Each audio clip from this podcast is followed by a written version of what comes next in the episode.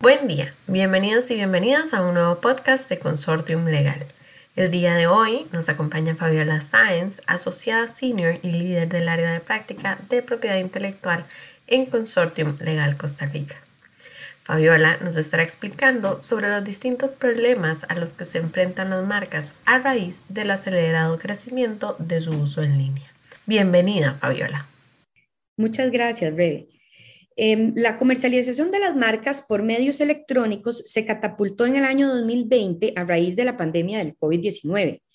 El salto hacia la comercialización de bienes y servicios por medios digitales se dio siendo que la pandemia impidió la movilización de las personas, ocasionó los cierres de establecimientos comerciales, trajo también una serie de nuevos comportamientos sociales que demarcaron un aislamiento de las personas con una preferencia por oportunidades de consumo más seguras para la salud, siendo la Internet el vehículo perfecto para dichos efectos. Aquellos titulares de marcas que no habían implementado la web como su principal medio de ofrecimiento al público consumidor tuvieron que correr a innovar y aquellos que ya tenían ese camino adelantado lo mejoraron y hasta lo presentaron. Sin embargo, Dentro de todos los retos que ha generado esa preferencia por el comercio electrónico, han surgido algunas figuras que atentan contra los derechos de los propietarios marcarios y que ocasionan grandes perjuicios en su imagen de marca, así como en sus finanzas. A continuación, analizaremos en específico tres fenómenos que preocupan del comercio electrónico, el phishing, la ciberocupación y los fake news. El phishing se entiende como un ataque informático en el cual se busca engañar y estafar al público consumidor. La manifestación más recurrente del phishing se da con la imitación de la página web de alguna empresa conocida o bien de su correo electrónico, utilizando su marca y signos distintivos, con el fin de que los usuarios accedan a ella, abran enlaces, ingresen sus datos y sean entonces estafados.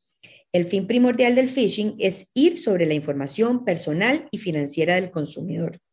Los ciberdelincuentes hacen uso precisamente de las marcas de reconocidas empresas y su destacada reputación para engañar a los consumidores y sacar un provecho económico.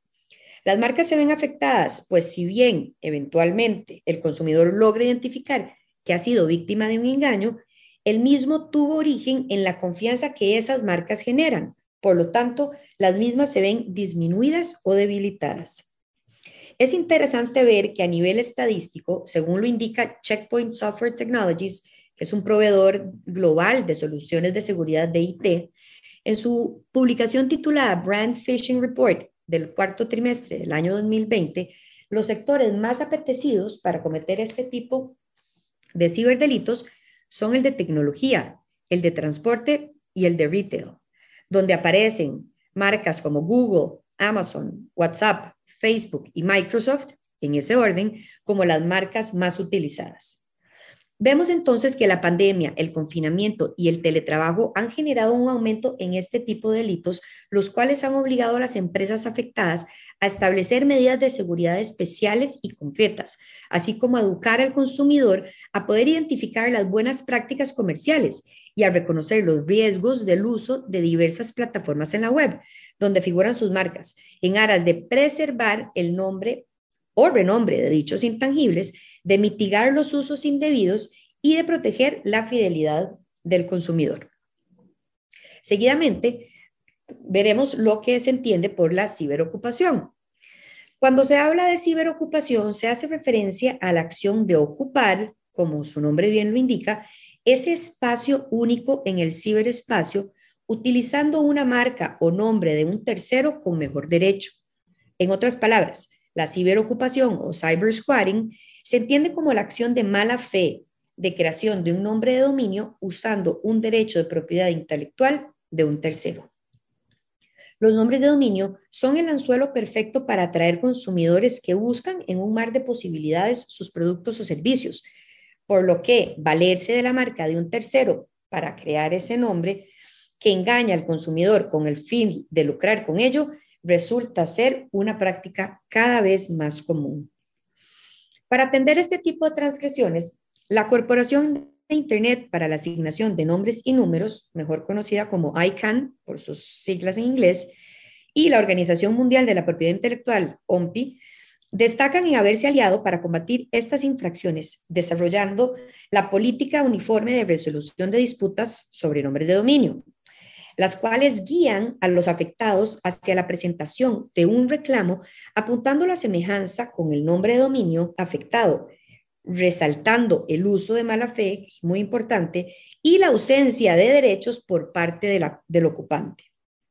Esta política es un valioso instrumento que apoya al usuario a poder armar un caso contra el fraude y el engaño en el Internet. Y los casos son conocidos precisamente por el Centro de Arbitraje y Mediación de la OMPI.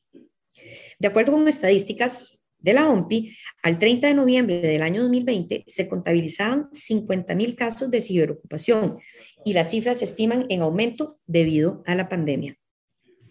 Por otra parte, la vía judicial siempre será una opción para hacer valer los derechos marcarios mediante la interposición de una demanda por transgresión a los derechos de propiedad intelectual, cuantificando, eso sí, los daños ocasionados. Finalmente, es importante conocer los dos tipos de cyber squatting más utilizados. Está el typo squatting, el cual alude a un error en la digitación del nombre, es decir, registran dominios utilizando una variación en los caracteres que componen el nombre, para que, por ejemplo, en vez de llamarse consortiumlegal.com, lo ingresan como consortiumlegal.com, es decir, utilizando una doble O. El nombre se parece, pero no es el mismo.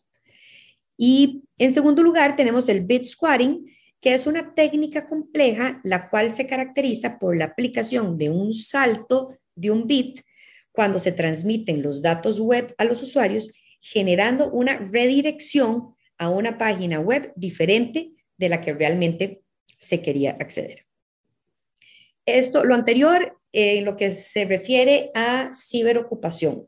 Pasamos seguidamente y como tercer, eh, tercera figura a lo que son los fake news.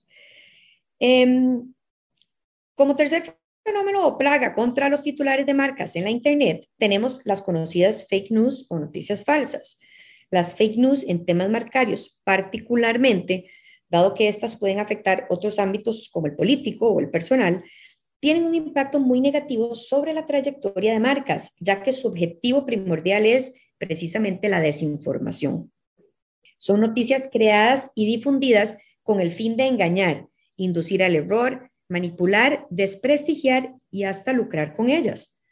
La emergencia de plataformas digitales ha facilitado la proliferación de este tipo de noticias, que además muchas veces se dan en el anonimato. En aras de que los titulares de marcas puedan ejercer sus derechos, existen algunas estrategias desde el punto de vista legal, así como técnico, para detectar y combatir los fake news. Desde la óptica técnica, es importante tener una debida vigilancia de marca que realice los respectivos monitoreos en la web y con ello rastree posibles afectaciones. Existen un sinnúmero de empresas que actualmente ofrecen este servicio y que a la vez permite combatir otras infracciones, como puede ser la piratería. Una vez apuntada la noticia falsa, es posible eh, tomar medidas para bloquear el sitio y contactar a su dueño para que cese y retire la difusión. Asimismo, permite generar evidencia que podría ser de suma utilidad en caso de, tener que acudir eh, a la vía judicial. A manera de conclusión, se evidencian grandes retos para los titulares de marcas por su uso en la web. En el mundo globalizado en el que vivimos gracias al Internet y donde el comercio electrónico tiene hoy en día una relevancia innegable, la clave del éxito para preservar y contener el valor de la marca pareciera estar alojada en técnicas que permitan anticipar los estragos de los ciberdelincuentes, tanto como herramientas tecnológicas como con las muy requeridas estrategias y conocimientos legales especializados. Muchísimas gracias Fabiola y a ustedes por acompañarnos hoy. Cualquier duda o servicio en el que podamos apoyarles pueden contactar a Fabiola al correo fscience.consortiumlegal.com. Buen día.